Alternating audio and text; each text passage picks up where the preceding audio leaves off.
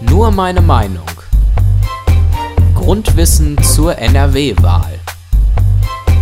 Eine Information von Stefan Seefeld.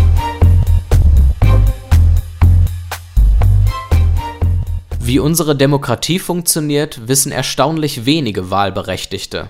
Deshalb habe ich das Grundwissen zur Landtagswahl in NRW zusammengetragen. Ich erkläre, was es mit der Erststimme und Zweitstimme auf sich hat und wie man eine gültige Stimme abgibt. Wer darf wählen? In Nordrhein-Westfalen wird in der Regel alle fünf Jahre gewählt.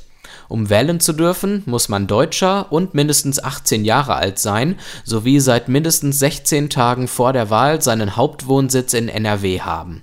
Auf der anderen Seite müssen die Personen, die sich wählen lassen möchten, ebenfalls mindestens 18 Jahre alt sein und seit mindestens drei Monaten ihren Hauptwohnort in NRW haben.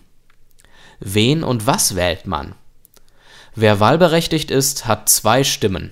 Die erste Stimme gibt man dem Wahlkreiskandidaten. Bekommt er eine relative Mehrheit, zieht er in den Landtag ein. Mit der Zweitstimme wählt man eine Partei.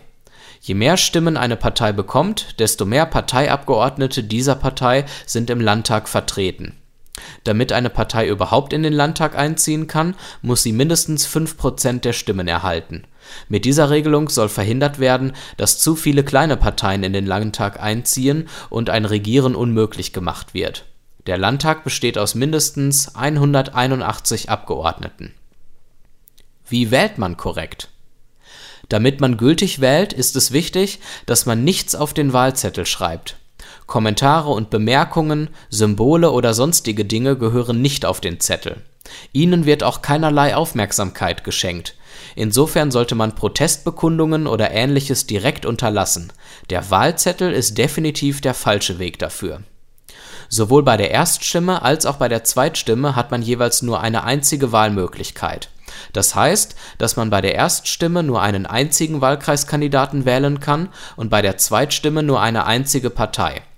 Macht man sein Kreuz bei zwei oder mehreren Wahlkreiskandidaten und Parteien, ist die Stimme ungültig. Viele Leute kennen die Kandidaten nicht, die man mit der Erststimme wählen kann. Es ist daher auch möglich, nur die Zweitstimme abzugeben des Weiteren ist es wichtig, dass man wirklich ein Kreuz macht und nicht etwa ein Häkchen, einen Smiley oder gar das Feld ausmalt. Ganz oben auf dem Wahlzettel ist genau verdeutlicht, wie man korrekt seine Stimme abgibt. Wen soll ich bloß wählen? Die Wahl an sich sollte man nicht auf die leichte Schulter nehmen. Die Wahl eines Kandidaten und einer Partei kann Auswirkungen auf die Politik dieses Landes haben. Deshalb sollte man sich vor der Wahl genau informieren, welche Ziele und Absichten die Parteien verfolgen.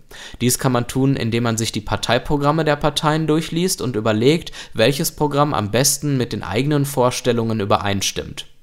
Eine Orientierung bietet die Internetseite www.wahl-o-mat.de Dort hat man die Möglichkeit, politischen Aussagen zuzustimmen oder sie abzulehnen. Am Ende zeigt der Wahlomat an, mit welcher Partei man die meisten Übereinstimmungen hat. Der Wahlomat sollte jedoch lediglich eine Orientierung bieten und einem die Wahlentscheidung nicht abnehmen. Alle Folgen von Nur meine Meinung gibt es als Audiopodcast und als Text auf www.stephanseefeld.de.